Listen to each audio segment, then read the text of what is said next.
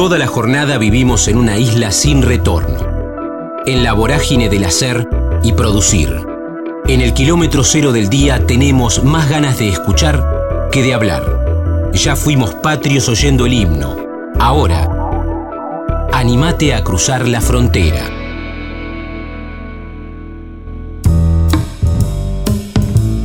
Marcos Ferrante, Las Ciencias Naturales, Exilio, Brasil, Canadá y México, La Plata, Los Fantasmas, Pompeyo y Cristina Vanega, Foro Dandy, Canal 7, La Piel del Poema, Hamlet, Apendicitis, El General Amapolas, Payasos.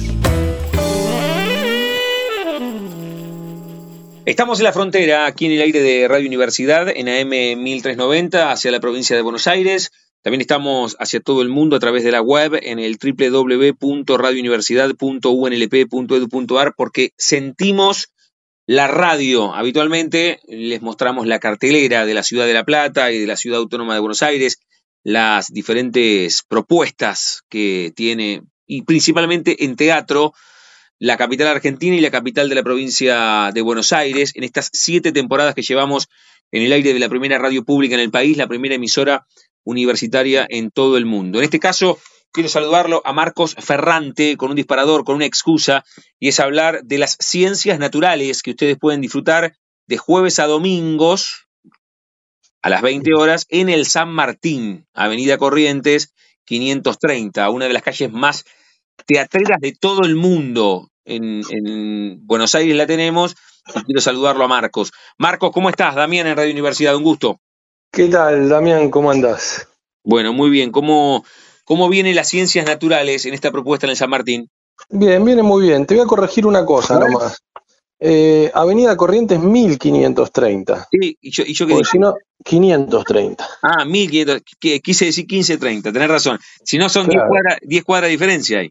Claro, se queda la gente por Paseo Colón, va a la Federación de Box, vas a, vaya a saber uno qué hacen, ¿no? Está muy bien, está muy bien.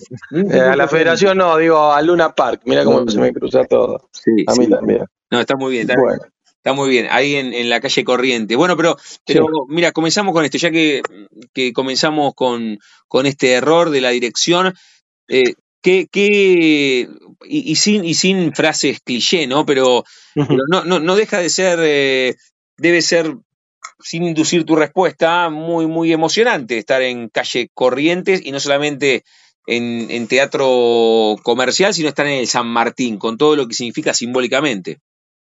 sí, sí, sí, por supuesto. eh, digo, eh, Teatro San Martín, eh, para todos, sobre todo la gente que trabajamos en teatro, tiene una significación muy importante, como decís vos. eh. Mm.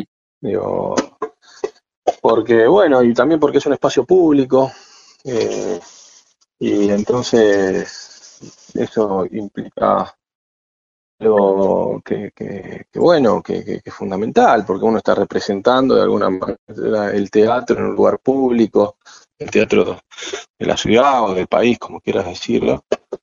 Y, y bueno, es importante para, para nosotros estar ocupando ese rol. Sí. Eh, sí, sí, sí, sí. Bueno, y, y lo decía en el comienzo, después vamos a hablar también de, de- de tu recorrido, pero en este caso comenzamos hablando de las ciencias naturales que, que se puede disfrutar de jueves a domingos a las 20. Sí, ahí en- Excepto este jueves y viernes, que como es Semana Santa, claro, claro, no claro. tenemos función. Los Muy feriados no, pero si no, siempre de jueves a domingo a las 20. Bueno, no, no, nos contás un poco sin, como se dice habitualmente, sin spoilear, estamos charlando contigo, pero podríamos estar hablando con, con otro de los protagonistas, así que está bueno siempre repasar el elenco Bueno. o, o- o quienes colaboran, no solamente es el elenco, ¿no? Una obra de teatro tiene muchas partes y están, están los que los que terminan siendo determinantes, pero los que vos creas también que, que, que- que- que puedas nombrar de esta las ciencias naturales que se puede disfrutar en el San Martín. Bueno, te voy a hacer una lista de nombres. Sí. Eh, mis compañeros de elenco eh, son eh, Ariel Pérez de María, Agustín Ritano. eh, ellos hacen de dos naturalistas, uno alemán, el Agustín Ritano, y el otro español, que viene en el siglo XIX a buscar el origen de- del hombre. Un eslabón perdido. Entre el mono y el hombre. Mm. Y el resto de, los de, lo- de nosotros hacemos distintos personajes en esta obra, eh, que son Juan Isola, Andrea Nussenbaum y Gabriela Dittigen. Eh, Jan Schifres eh, hace la música, la compuso y hace también la, la- la- la toca en vivo, igual que nosotros, que nos toca también hacer música en vivo. Y bueno, el director es Mariano Antonio Blanco, eh, la productora es Carolina Castro, eh, la sonografía es de, Rodrigo Martínez Garillo, eh, está Matías Sendón en las luces y Magda Banach eh, en el vestuario. Digamos que esos son los componentes esenciales de la obra, ¿no? Bien, bien, bien, y algo contaste recién, pero, pero vale más que, que lo diga uno de los que está arriba de escena. Y reitero esta frase que, que la tenemos tan, o la palabra que tenemos tan a flor de boca, que es esto de no spoilear, pero que nos, que nos hagas una intro o, una primera un primer acercamiento, acercamiento a las ciencias naturales que podemos disfrutar en el San Martín.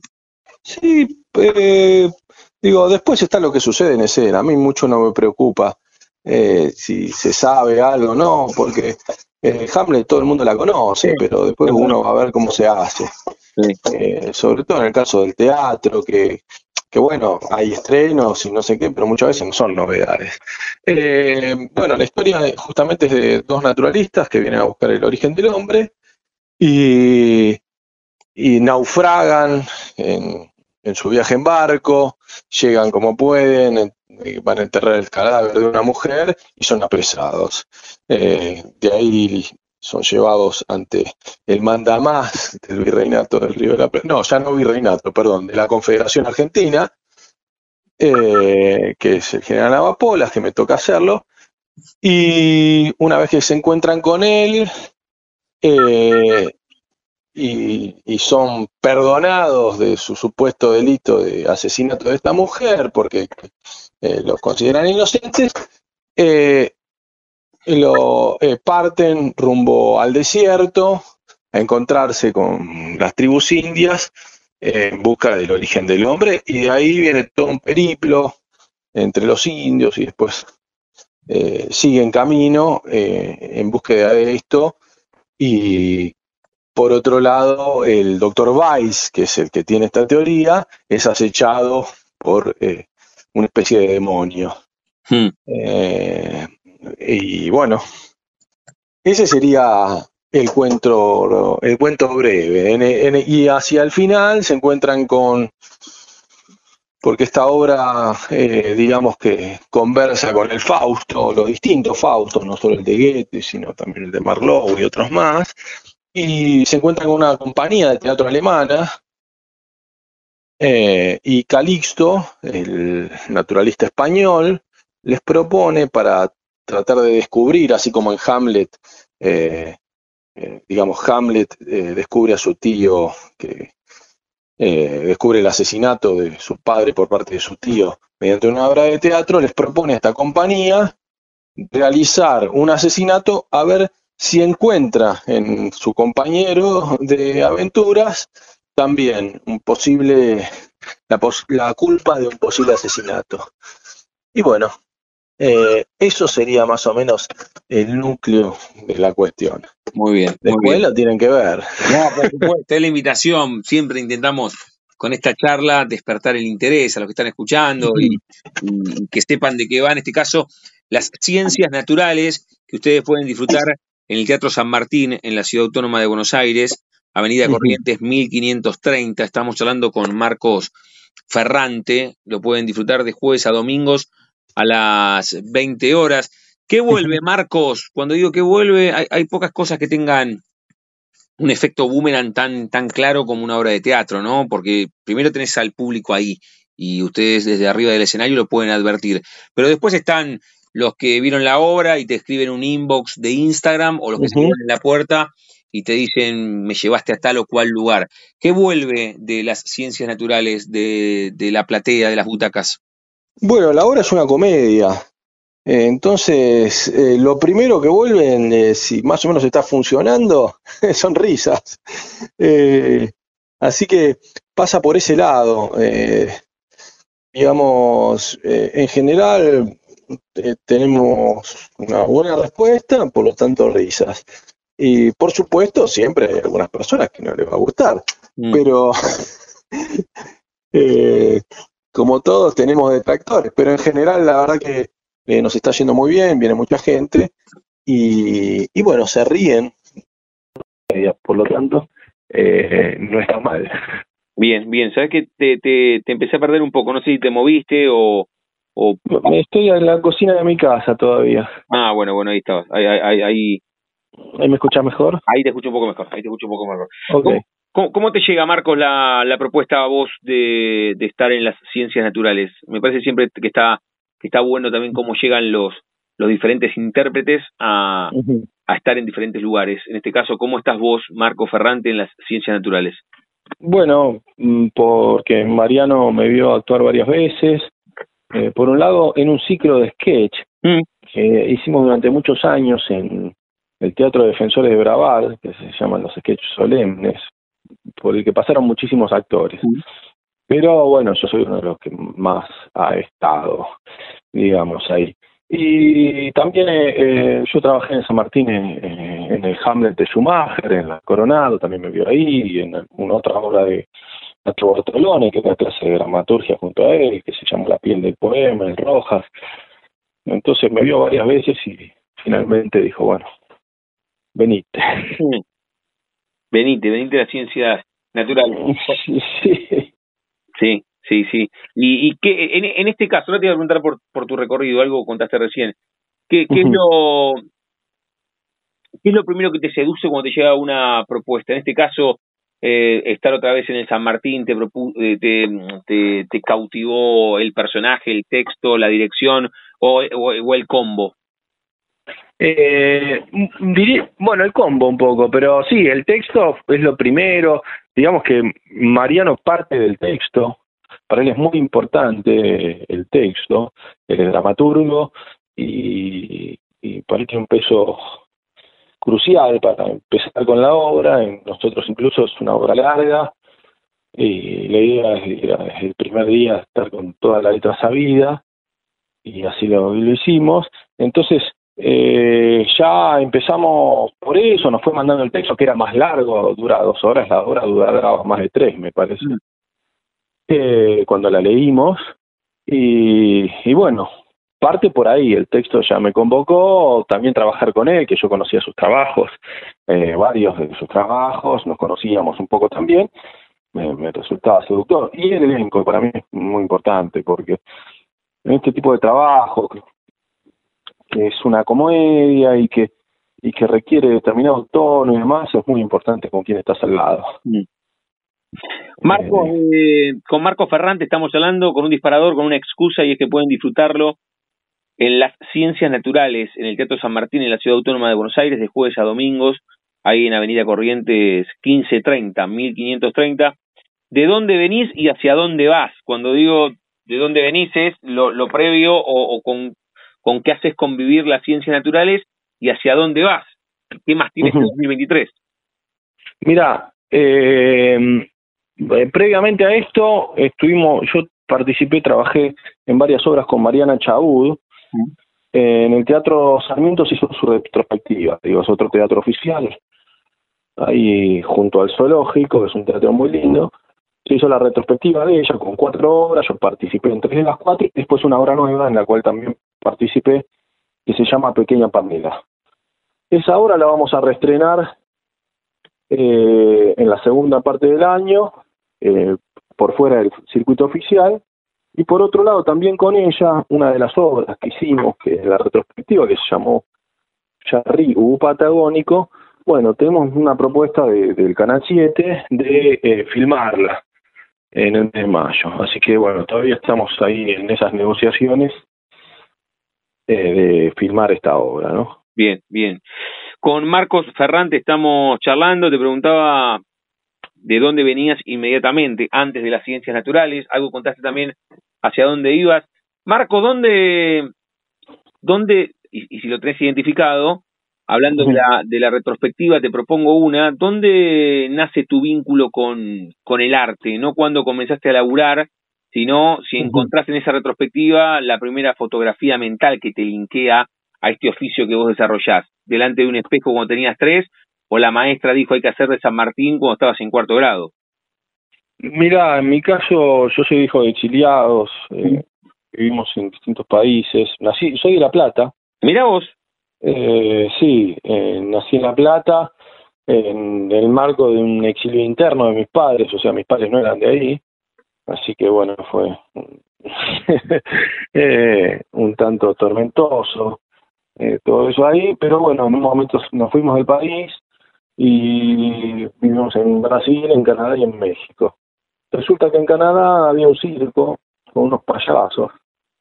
Y mi mamá cuenta que cuando, cuando fuimos a ese circo, yo vi los payasos y me, en un momento me puse a llorar. Los nenes le suelen tener miedo a los payasos, ella pensó que yo le tenía miedo, pero no. Resultaba que, que le empecé a decir que yo me quería ir con los payasos y quería ir a, actuar con ellos. Mm. Eh, así que viene desde muy chiquito, tenía tres, cuatro años cuando, cuando le dije que quería actuar con los payasos. Y bueno, y siguió, qué sé yo. En México ya hice mi primera muestra. Eh, así que. En México, viene de muy chiquito. Sí. Cuando, hiciste la primera muestra en México, ¿cuántos tenías? ¿O cómo.? cómo yo tenía. Eh, era algo de la escuela. Mi escuela era de esas escuelas del tipo alternativa. Entonces, eh, la cuestión artística era importante.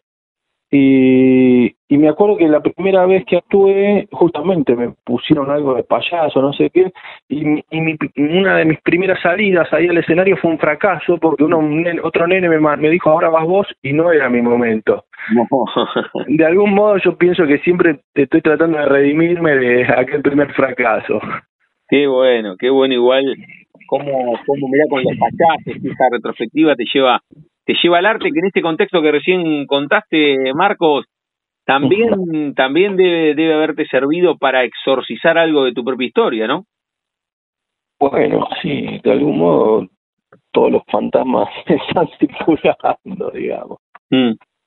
Sí, sí, eh, Está, está, esa frase, ah, en el comienzo decía esto de la frase cliché cuando hablábamos de la Avenida Corrientes, pero pero el arte es rescatador y no no con historias tan profundas como, como puede ser la tuya. En, general el arte es rescatador, ¿no?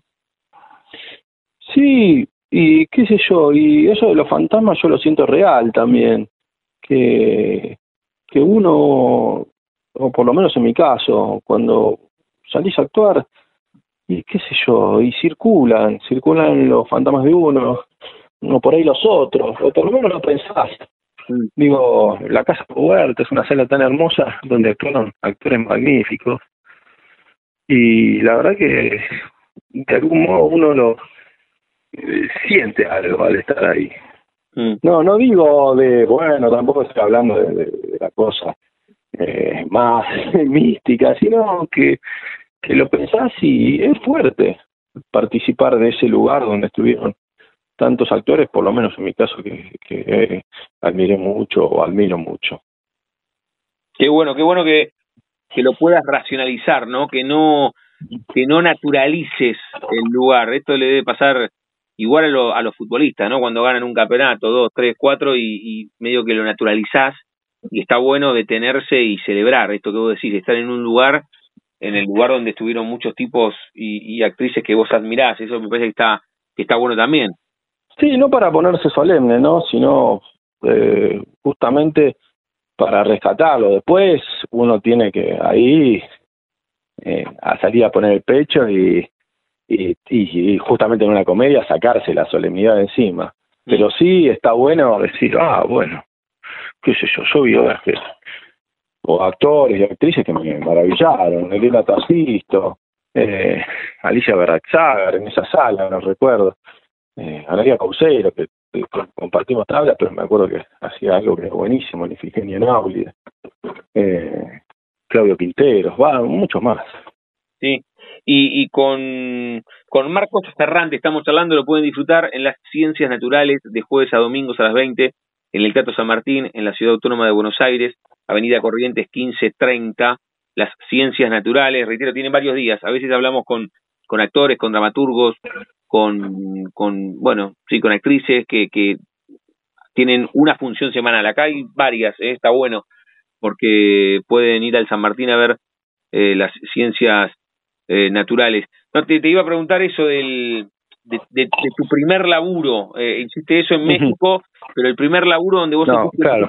a, a, trabajar de, de, actor, ¿cuál fue? Y fue a los 17, enfrente del eh, San Martín, ahí en el, en el Foro Gandhi, eh, que, que antes estaba ahí junto a Liberarte, después lo cerraron, pusieron otro lugar, a unas cuadras. Eh, a los 17 años yo estudié con Cristina Vanegas, de adolescente, y, y bueno, junto con la gente de, del taller de ella hicimos una obra de teatro, o sea, no era una muestra, eh, ahí en el Foro Gandhi. Bien. Así que era una obra que yo hacía de detective, de 50 años, qué sé yo.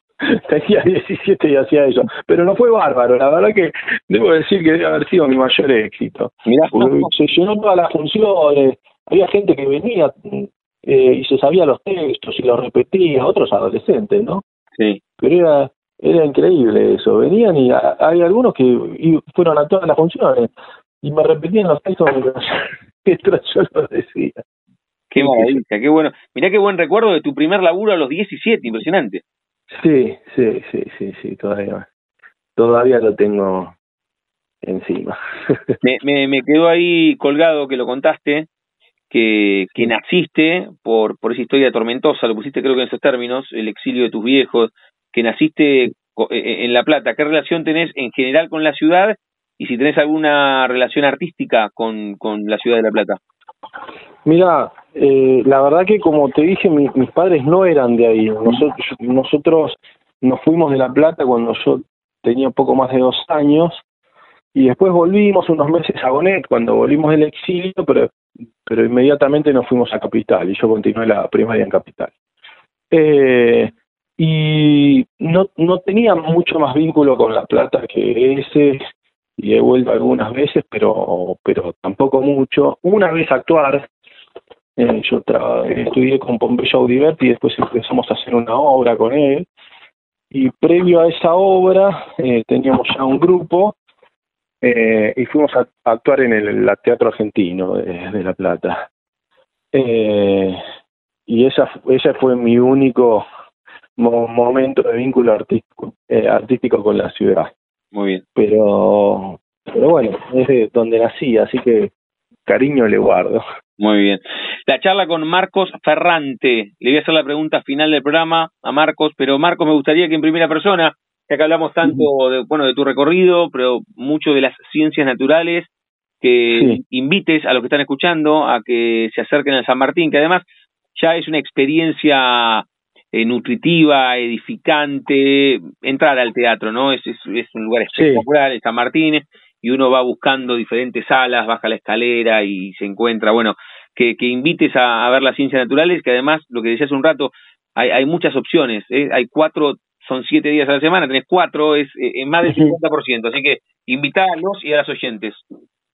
Sí, bueno, primero que, por lo menos a mi entender, estamos en la sala más linda. De Buenos Aires, no sé, eh, hay otras muy lindas, como lo es también la María Guerrero, del Cervantes, yo, pero pero la verdad que la Casa Cuberte es una sala hermosa, el edificio es hermoso, eh, digo, tiene esa cosa semicircular, eh, que, que, permite mucha cercanía con el público, más allá de ser para más de 500 espectadores. Y bueno, sí, estamos de jueves a domingos, excepto este jueves y viernes, como dije, y, mis compañeros la rompen. Entonces, la verdad que para mí está buenísimo estar haciendo esa obra. Eh, así que los invito a que vean eso. Muy bien, está buenísimo. Marcos Ferrante los y las invita directamente a ver las ciencias naturales Marcos, cerramos cada una de las charlas jugando con el nombre de nuestro envío. Yo a todos y a todas les pregunto si tienen un momento frontera en sus vidas que no se refiere a un lugar geográfico, sino a un momento rupturista, bisagra, decisivo, que puede ser personal o profesional. Algunos contaste cuando se tuvieron que ir al exterior con uh -huh. tus viejos, esa primera vez que viste a los payasos, la primera vez que, que vos te subiste a un escenario, alguna obra muy particular, recién contaste. detective haciendo de 50 a los 17, algún viaje, algún amor, algún desamor, tuviste apendicitis a los 8 o ahora que estás cocinando algo ahí en tu cocina. Apendicitis tuve, tuve, el año pasado. y, y después de actuar, justamente. Me sentía para el tuje, encima terminé de actuar en esto de los sketches de que hicimos después de 15 años unas funciones especiales, me fue una fiesta de fin de rodaje de una película que estuve estaba filmando y de ahí eh, al otro día a la clínica, así que eh, qué sé yo, actúo hace muchos años, por momentos hice más, menos, pero pero pero está ligado a, toda mi vida. Eh, me tocó perder a mi papá hace justo cuatro años mientras estaba haciendo, estábamos por estrenar Hamlet en San Martín, así que hoy se cumplen cuatro años del fallecimiento de mi papá y a los tres días eh, estrené Hamlet en San Martín, o sea que el teatro y mi vida están eh, indefectiblemente juntos. Bien, imposible, como dice la canción de Ciru ¿no? Indivisibles. Indivisible voz y yo, en este caso, indivisible voz y el teatro. Y sí, de algún modo, sí, lo quiero, ¿no? eh, es algo que está al lado mío. La charla con Marcos Ferrante aquí en la frontera de Radio Universidad lo pueden disfrutar en las Ciencias Naturales de jueves a domingos en la Casa Cuberta en el Teatro San Martín a las 20 horas. El Teatro San Martín queda en Avenida Corrientes 1530. Marcos, gracias por este rato, eh, por compartir parte de tu historia en un día muy especial también que lo contaste en el final, así que te mando un abrazo y ya los voy a ir a ver y te voy a saludar. Bueno, muchísimas gracias y cuando quieras, eh, venite nomás. Te mando un abrazo grande. Abrazo grande, adiós. Convencidos de que cada persona tiene una historia para contar. La Frontera. Coleccionamos charlas en el aire radiofónico. Sergio Miyagi, el jardín japonés, prensa, periodismo deportivo, bonsai y karate, Owomi, paraíso porteño, conoció Japón a los 45. Mi abuelo es mi ídolo, dice. Estamos en la frontera, aquí en el aire de Radio Universidad, en AM 1390, hacia la provincia de Buenos Aires. También estamos hacia todo el mundo a través de la web, en el www.radiouniversidad.unlp.edu.ar, porque sentimos la radio. Es un fin de semana muy especial porque contiene a la Semana Santa y quiere saludarlo a Sergio Miyagi, que es el prensa del Jardín Japonés en la Ciudad Autónoma de Buenos Aires, para que nos cuente de qué va la propuesta en esta Semana Santa, ¿sí?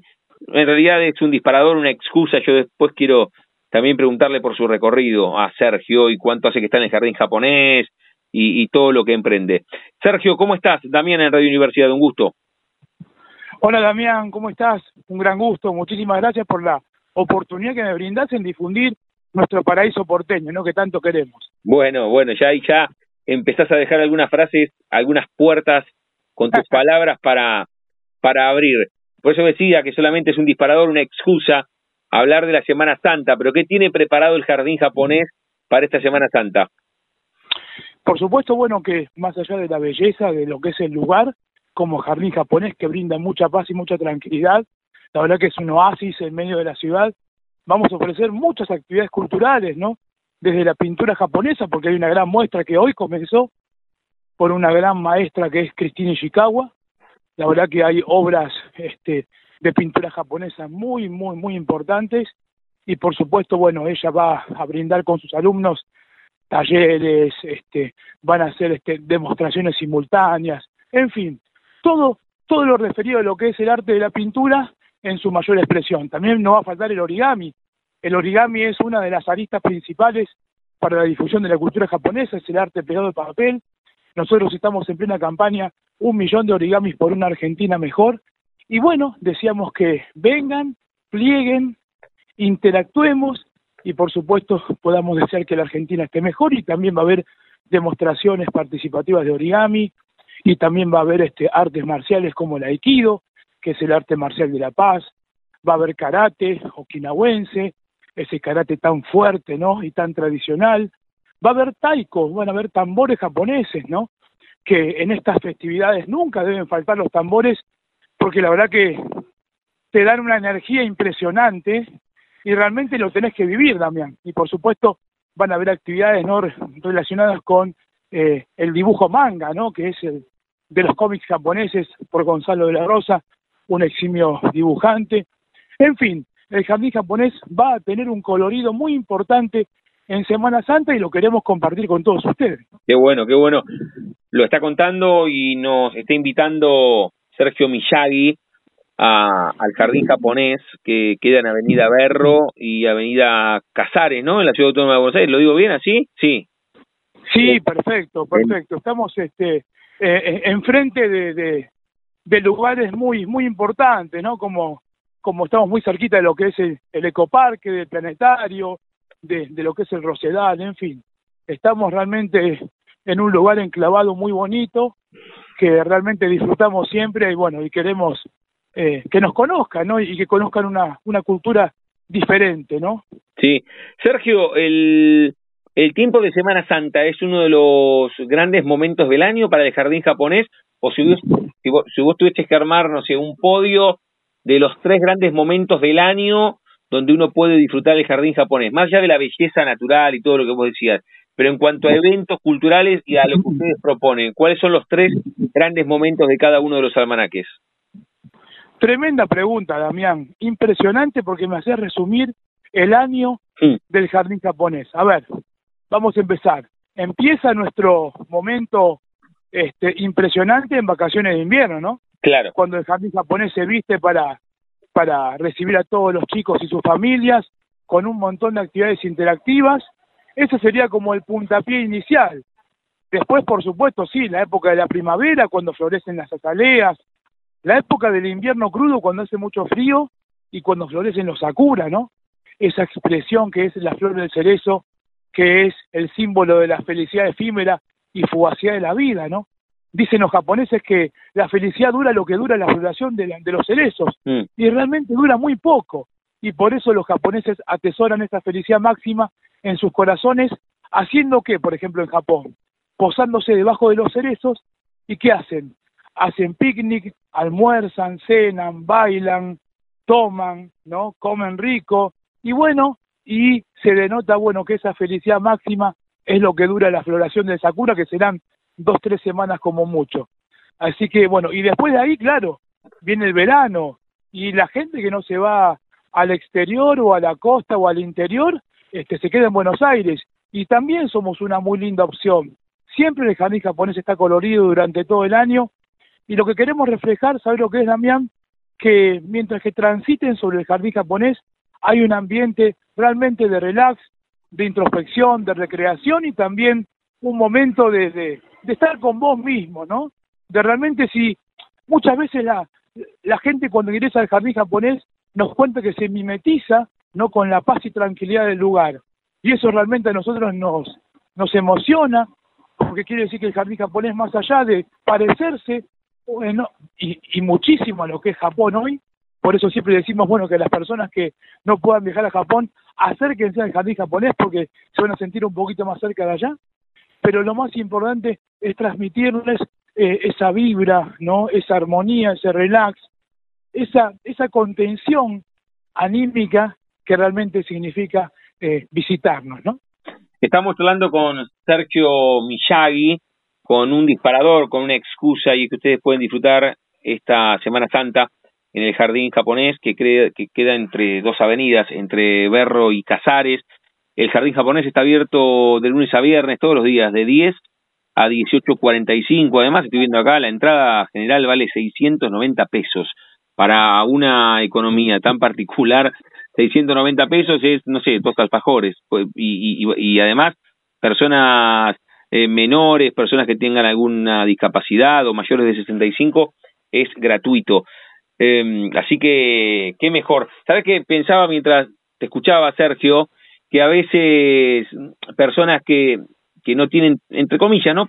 Trabajo de oficina, eh, ponen una foto, qué sé yo, como si mañana a mí me, me, toca relatar fútbol acá o en Radio Nacional y, y saco una foto en la bombonera y pongo otro día en la oficina haciéndome, haciéndome el pícaro, ¿no? Porque por, por esto de, o, o el que fue al fútbol, le saca una foto a la pelota y dice otro día en la oficina. Y en tu caso vos podés poner una foto, ¿estás todos los días en el jardín japonés trabajando? Imagínate, Damián, que hace 28 años de mi vida que, que le dedico mi corazón al jardín japonés, difundiéndolo, poniendo la pasión de, de tener esa gran responsabilidad, ¿no? Que es difundir la cultura japonesa. Así que imagínate lo que uno siente por el jardín japonés, ¿no? Así que este, transitando sus, sus pasillos, sus caminos, sus puentes, sus monumentos, en fin. Me emociona hablar del jardín japonés porque es parte de mi vida. Acá me, me formé como profesional, me formé como persona, conocí a mi señora, me pude casar. Gracias al jardín japonés este, tengo una familia. Así que imagínate lo que significa para mí este, este paraíso porteño como te lo describí cuando arrancamos la nota. Es pura emoción y bueno, y tengo esa hermosa responsabilidad de difundirlo desde prensa y desde redes sociales, así que todos los días para mí es una aventura, ¿no? Hermoso. Sí, 28 años. ¿Cómo, ¿Cómo desembocaste? ¿Cómo empezaste a trabajar en el jardín japonés? Y si directamente empezaste a laburar en prensa o a vos se te ocurrió amplificar a través de la prensa y hoy redes lo que significa este paraíso porteño. Es muy curioso, porque yo empecé como, el primer día como seguridad Eh, y después como boletero de la entrada principal del jardín japonés. Y de ahí, bueno, empecé a forjar una carrera en el cual, bueno, me permitió hoy ser prensa del jardín japonés. Hace 28 años que trabajo allí, de los cuales 28 años, 18 soy prensa, así que imagínate la, la satisfacción que siento y la alegría que siento en, en recorrer todos los días y, poder postear algo para las redes sociales y, y comunicarme con vos, ¿no? Y, y hoy estar, estar saliendo en la radio. Son cosas lindas que uno realmente valora muchísimo y quiere difundir desde un, una pequeña porción de, de lo que es Palermo, reflejar lo que es la cultura japonesa, porque la verdad que conocer un jardín japonés es conocer la cultura japonesa, ¿no? sí. Eh, ¿Habías tenido hasta ese momento alguna alguna relación con los medios o nunca? ¿Siempre te gustó cuando eras chico, no sé, la radio, la tele, escribir? Porque vos inventaste este lugar de ser eh, el encargado de prensa del jardín japonés, 28 años trabajando ahí, 18 encargado de prensa. ¿Cómo? Porque en tu caso es, ¿te gustó el jardín japonés y, y o, o, o te mimetizaste con el jardín japonés y encontraste una manera de contarle al mundo lo que es el jardín japonés a través de la prensa? Pero hasta ese momento, ¿habías tenido relación con, con la prensa o no? La verdad, Damián, uno siempre fue muy fanático del deporte ¿Mm? y por ende, bueno, al no poder destacarme en ningún área deportiva y en ningún deporte, si bien creo que lo hago bastante bien, pero totalmente amateur, eh, me volqué al periodismo deportivo. ¿Mm? Eh, y bueno, y, y, y de allí me recibí de periodista deportivo y un día el presidente del jardín japonés me dijo, Sergio, ¿querés ser prensa en el jardín japonés? Y yo le dije, no, de ninguna manera. Yo soy periodista deportivo y bueno, y empecé a, a buscar mi, mi horizonte en el periodismo deportivo y ahí me di cuenta, Damián, que era no era una estrella, sino un estrellado. Sí. Y ahí fue bueno que inteligentemente, y ahí sí valoro mucho mi gestión, cuando el presidente de Jardín Japonés me ofreció ser prensa de Jardín Japonés, fui y consulté al prensa del planetario y al prensa del zoológico. ¿Qué significa ser prensa de una institución? Y enseguida me dijeron, Sergio, agarrá ese laburo porque realmente si vos haces un buen laburo, lo vas a posicionar y vas a ver que el jardín japonés va a ser alguien dentro de poco. Y la verdad que siento mucho orgullo en haber decidido eso, en, en siempre querer ahondar en el periodismo deportivo, pero también hoy el jardín japonés me insume todo el día y, y, mucha dedicación ¿no? para difundirlo. Así que muy feliz, Damián, muy feliz de, de estar con vos hoy y, y, y, compartiendo un sentimiento más que un trabajo en sí, ¿no? Eh, el jardín es parte de mi vida y lo siento así. La charla con Sergio Miyagi, que es el responsable de, de la prensa del jardín japonés. Estamos hablando con él con un disparador, con una excusa, y es que ustedes puedan disfrutar esta Semana Santa en este paraíso porteño, así lo definió él en el comienzo. Además, la entrada vale 690 mangos, menores y más de 65 no, no pagan, es un lugar espectacular el jardín, el jardín japonés. Eh, me, me, quedo con esto, eh, eh to, todo lo que significa para, para tu vida el jardín japonés y esto de haber hecho legislación comparada. Hablaste con el prensa del zoológico, con el prensa del planetario. Hace un rato te preguntaba por los grandes eventos del año del jardín japonés. Si vos tuvieses que decirme tus grandes cucardas como encargado de prensa del jardín japonés en estos 18 años, ¿cuáles fueron? No sé, una nota que salió en la Rolling Stone del jardín japonés o vino algún medio internacional y mostró el jardín japonés porque vos serviste de puente. ¿Cuáles fueron, sentís, los grandes momentos de prensa del jardín por, por, tu, por tu dirección en este área? Mira, siempre hubo hitos, ¿no? De, de mi trabajo y de mi rol como, como difusor del jardín japonés, cuando el jardín japonés cumple 50 años en el 2017, un trabajo de, de un año, ¿no? Este, haciendo todos los contactos con todos los medios de prensa, y realmente, bueno, ese día el jardín japonés explotó y vinieron más de 100.000 personas, porque más allá de, de, recorrer el jardín japonés, peatonalizamos ver lo que es la avenida principal, montamos 80 stands y un escenario grandísimo con, con, el gobierno de la ciudad y hicimos este gran festejo ¿no? de los 50 aniversarios del jardín japonés.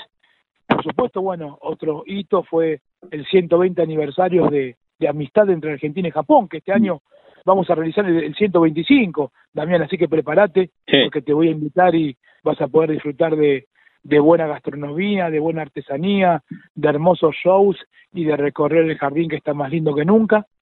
Después también este, hubo otros hitos como el Himatsuri, que es la ceremonia o el Festival del Fuego, en donde nosotros te, te compartimos una tablilla de madera y allí vos escribís todos los infortunios y todo lo malo que vos querés dejar atrás y después es una ceremonia hermosa en donde un maestro de ceremonias eh, comienza a encender todas las fogatas con todas las tablillas que el público fue depositando en ese famoso árbol de metal y en donde cuando arden las llamas y todas las tablillas, todo lo malo quedará atrás y vendrán tiempos de prosperidad. Mm. Eh, hay muchos eventos, Damián, que por eso quiero que también vos empieces a acercarte un poquito más al jardín japonés y, y nada, y, saber un poquito más de nuestra cultura que, que seguramente te va a emocionar y te va a dejar hermosas enseñanzas como, como lo es hoy este la cultura japonesa, porque vos fíjate que hoy en nuestro censo dice que somos apenas 65 mil japoneses. Nos doblegan o, nos triplican los, los chinos y coreanos, pero nuestras disciplinas hablan por sí solas, ¿no? Las artes marciales, el bonsai, el ikebana, eh, los cómics japoneses, la gastronomía que se ha quedado ya para siempre, eh, salud complementaria japonesa como lo es la digitopuntura, el reiki, meditación zen, en fin, este, no somos muchos, pero sí, bueno, tenemos muy buena fama, sabemos que el argentino nos, nos aprecia mucho, nos tiene un gran respeto, pero bueno, eh, hay que seguir con ese legado que nuestros abuelos y nuestros viejos eh, regaron en Argentina con buenos ejemplos y ejemplos de laburo, no de honestidad y trabajo, y nosotros, bueno, eh, somos una generación que debemos cumplir con ese legado y estamos este, firmes y, y cumpliéndolo, ¿no? Con Sergio Miyagi estamos charlando, ¿eh? reitero, con un disparador, con una excusa, y es que ustedes pueden disfrutar muchísimas actividades en esta Semana Santa en el Jardín Japonés. Sergio es el prensa del Jardín Japonés, hace 28 años que trabaja ahí, 18 encargado de, de prensa. ¿Cuál es tu historia, Sergio, con, con Japón? ¿Tu viejo, tu abuelo y si alguna vez fuiste además? Sí, la verdad que mi, mi historia es muy fuerte porque, bueno, yo recién conocí Japón a los 45 años y, y, es ahí a los 45 años cuando conocí también por primera vez a sobrinos y, tíos. No me veía con mi viejo hace 18 años, que también está en Japón. Eh, me reencontré con mi hermana después de 9 años en Japón y me reencontré con mis primas después de 25 años. Así que el primer viaje a Japón en el 2017 por una beca de JICA, es una entidad gubernamental japonesa que, que amo con todo mi corazón y, que les, les agradezco de por vida esa primera vez. Y imagínate que fue un viaje que lloré mucho. Para, para, para que sí, sí, no, no, te, te, interrumpo porque hablaste de ese viaje a los 45 en el 2017. ¿Vos cómo llegas a la Argentina? Porque tu viejo está allá, hablaste de tu hermana. ¿Por qué venís a la Argentina vos o con quién venís? No, es que yo soy argentino, Damián, yo... Claro, pero, pero ¿y, y, ¿y tu viejo y tu viejo volvió allá? Claro. Ah, ahí está, vos, sos argentino. Y, claro, yo soy argentino, eh, mis viejos y mis abuelos vinieron a Argentina porque había un, un, paraíso para vivir, había este oro en sus arcas en esa Argentina del 50, en donde era muy prolífera, y bueno, y, y, muchos japoneses emigraron al, al, paraíso, ¿no? Porque justamente, bueno, Japón estaba devastada por la Segunda Guerra, eh, había que irse de allá porque no había horizontes, no había futuro, y muchos tuvieron que emigrar. Así que imagínate lo que representa Argentina para, para un japonés que dejó todo, costumbres, religión, formas de vida. Te cuento una anécdota. Sí, sí. Mi abuelo, mi abuelo que es mi ídolo en la vida, sí. Este, el día que le ganamos 1 a 0 a Japón en el Mundial 98 sí. en Francia, cuando llegué a su casa me abrazó y me dijo, ganamos 1 a 0. Mira. Él todos los días, hasta su último día de su vida, él siempre a las 12 de la noche, como era un radio escucha tremendo, siempre a las 12, viste, entona la, las estrofas del himno. El himno, sí. Y, claro, y él siempre lloraba y le digo, ¿y por qué lloras, abuelo? Porque esta bendita tierra me dio todo, me dio cuatro nietos, me dio mi familia, me dio mi tintorería de barrio en la cual me pude forjar y tengo un respeto muy grande, me quieren todos, y eso es lo que yo le debo a la Argentina, llorar mucho de, de agradecimiento. Qué bien, la historia de Sergio Miyagi, que comenzó con un disparador, con una excusa, y es las actividades del jardín japonés en esta Semana Santa, ¿eh? pero nos está contando parte de su historia. ¿Por qué habla así del jardín japonés? Bueno, tiene que ver con su historia, con su abuelo, con escuchar el himno en la radio a la medianoche, con su viejo, y tu viejo en un momento volvió a Japón. ¿Así fue? Sí, pues, sí por supuesto. Mi viejo es una, una eminencia del karate mundial. ¿Mm? Yo siempre digo que él es el verdadero Miyagi. Yo soy el Miyagi de, de, de, de, los asados, digo, ¿no? Porque mi papá sí es una eminencia de karate mundial, es un grosso, es el verdadero Miyagi y bueno, es noveno dan de karate y, y él estuvo viviendo acá un tiempo, pero ahora se fue a vivir a Japón y justamente su maestro, antes de fallecer, porque vos sabés que el karate es de origen de Okinawa, otra, otra prefectura de Japón, isla paradisíaca, al cual el 85% de los japoneses en Argentina somos de allí y tenemos un sentimiento que nos aflora en la piel por Okinawa.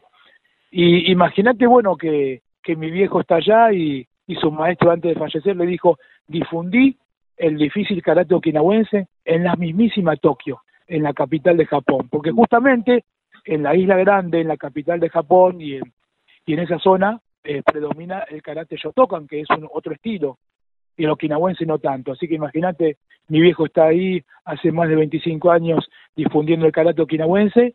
Y bueno, este, nos vemos de vez en cuando. El año pasado estuvo, este año también va a venir porque está reorganizando su escuela, que se llama Shorin Ryu Shidokan Tokyo. Así que está muy contento y, y un ejemplo porque a los 76 años, cuando practica, no se le ven las piernas, no se le ven los puños, es de una velocidad pero supersónica y, y mi hijo me decía, papá, al abuelo no se le ven las piernas cuando patea, no se le ven los puños, ¿qué pasa? No puedo creer que, que nosotros no tengamos esa velocidad que tiene él, ¿no? Y bueno, es ese amor, ¿viste? Es ese distinto, ¿no? Del carácter mundial. Muy bien. Con Sergio estamos hablando, te dije mal el apellido todo el tiempo, yo dije Miyagi, ¿cómo te dice bien tu apellido? No, por supuesto que acá me dice Miyagi, pero en realidad se pronuncia ah. Miyagi, ¿no? Como el de Karate Kid, ¿viste? Miyagi, Mr. Miyagi. muy bien, muy bien. La charla con Sergio, que reitero, comenzó con un disparador, con una excusa. Sergio, me gustaría, antes de hacerte la pregunta final, agradeciéndote porque nos contaste parte de tu historia, nos emocionaste, la historia de tu abuelo, y aparte contaste lo de la radio, esto que escuchaba a la medianoche, la radio y el himno, no, nos parece realmente espectacular. ¿Y vos con el periodismo deportivo hiciste algo o, no? Y yo hice mis, eh, mis este, incursiones este, en producción, en alguna radio, ¿no? Este, eh, escribí notas en, periodismo gráfico, eh, en algunos medios japoneses, del exterior, hice alguna colaboración acá, pero bueno, también, viste, ser prensa de jardín japonés te acapara todo el día claro. y con mucha responsabilidad difundir la cultura japonesa. Aparte, yo también como prensa de jardín japonés este, cubro todas las actividades, las difundo a la prensa, manejo las redes sociales, así que bueno, tengo una tarea muy entretenida todo el día. Sí, sí, sí, sin hablar. Ya que dijiste lo de las redes sociales, ¿cómo encontramos a El Jardín Japonés en las redes? En Instagram, Twitter y Facebook, arroba Jardín Japonés, y por supuesto en nuestra web www.jardinjaponés.org.ar. Me gustaría, Sergio, que vuelvas a contar las actividades que tienen para este fin de semana tan particular, que es la Semana Santa, que invites a los y a las que están escuchando y después te hago la pregunta final del programa. Por supuesto, bueno, del 7 al 9 vamos a tener muchísimas actividades, desde origami, tambores japoneses, el taiko, aikido, karate, eh, ilustraciones de dibujos manga, eh, eh, pintura japonesa, interacciones, demostraciones, en fin, tenemos un fin de largo con mucha interacción y por supuesto, bueno, difundiendo la cultura japonesa. La charla con Sergio Miyagi, que está encargado de prensa del Jardín Japonés, no está encargado, sí, está encargado, pero inventó un lugar, no es que había un antecesor, sino que inventó, o, si había, era con otro estilo. Hoy sabemos lo que pasa en el Jardín Japonés, porque un día vino el presidente y le dijo, che, Sergio, ¿por qué no te haces cargo de esto? Y a partir de ahí nos enteramos todo tiempo lo que pasa en este paraíso porteño, como contó él. Sergio, cerramos cada una de las charlas jugando con el nombre de nuestro envío. Yo a todos y a todas les pregunto si tienen un momento frontera en sus vidas, que no se refiere a un lugar geográfico, sino a un momento rupturista, bisagra, decisivo, que puede ser personal o profesional. Ese momento que el presidente de Jardín Japonés te dijo, che Sergio, ¿por qué no te haces cargo de prensa? O la primera nota que escribiste, o cuando viajaste a Japón, o cuando fuiste padre, o un momento frontera en tu vida, no digo el más importante, sino el de quiebre, ¿vos lo podés elegir? Y sí, cuando sos papá te cambia la vida para siempre, pero también te quiero agregar dos cosas, ¿no? Porque uno es muy feliz de ser papá, este, el nacimiento de un hijo me parece que es lo que es un momento frontera muy fuerte en la vida, pero tengo dos momentos. A ver. Eh, el momento, bueno, que eh, elegí trabajar en el jardín japonés, que realmente me siento muy orgulloso, y cuando conocí Japón por primera vez y mi ciudad, Ogimi, que es la ciudad más longeva del mundo, y cuando me arrodillé en, en esa arena blanca y vi el mar azul, mm. empecé a llorar recordando todo lo que me habían contado mis abuelos. Que, Sabes que tenés una, una manera muy particular de contar las historias, ¿eh? porque sin haberlo visto, lo vimos con tus palabras. Ogimi, ¿a cuánto queda de Tokio?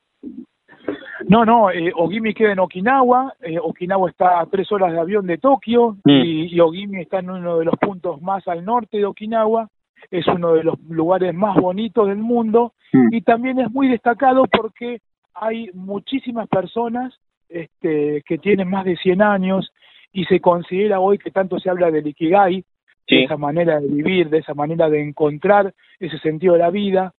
De, de, de Ogimi nace realmente el Ikigai porque dicen que hay muchísimas cientos y miles de personas ancianos mayores de 100 años. Así que vengo de, de la ciudad más longeva del mundo y un ejemplo del Ikigai. Así que con mucho orgullo, desde Okinawa, esta tierra que, bueno, que hizo tan famosa Alfredo Casero cuando cantó un día Shimauta. Claro. que, que, es increíble esa historia, ¿no? Pero bueno, imagínate lo que significa para un okinawense vivir en Argentina, sentir el cariño del argentino y, nada, continuar este legado de, portarnos bien, de trabajar mucho en pos de esta bendita Argentina que amo profundamente con mi corazón. Ahora sí, la última, que, que está por afuera de, lo que siempre consulto. ¿Querés vos o, o, quieren en, en Japón a los supercampeones ese dibujito que tanto queremos aquí en la Argentina? Sí, ¿qué te parece? Los supercampeones es, es una inspiración, ¿no, Damián? Y, y, y te hablo tan feliz, ¿no? De, desde la tierra de los campeones del mundo, que imagínate cómo, cómo Japón ama a Maradona y a Messi, ¿no? Así que imagínate este, lo que es el japonés, siente una admiración por el, por el argentino en todos los sentidos, ¿no? Cómo es distinto el argentino, el folclore, el tango y el fútbol, ¿no? El fútbol los, los conmueve a ellos. La charla con Sergio Miyagi puede meterse en las tres redes sociales, bueno, hay más, pero Facebook, Instagram, Twitter, arroba Jardín Japonés y vean las actividades que hay para esta Semana Santa. Sergio se encarga de prensa hace muchos años y nos regaló esta charla con un disparador, con una excusa y es repasar la agenda de la Semana Santa, pero nos contó también su recorrido y parte de su vida. Sergio, gracias por este rato. ¿eh? Por favor, Damián, ha sido un gustazo y por supuesto, bueno, te mando un abrazo grande a vos, a todos los oyentes y los espero eh, en un lugar distinto que los va a conmover y va a ser este un antes y un después en sus vidas. Te mando un abrazo enorme y ya nos conoceremos personalmente. Chau, chau. Chao. Pasaporte en mano. Noctámbulos con la radio abajo de la almohada. Equilibristas entre el ayer y la ilusión de mañana. Somos La Frontera.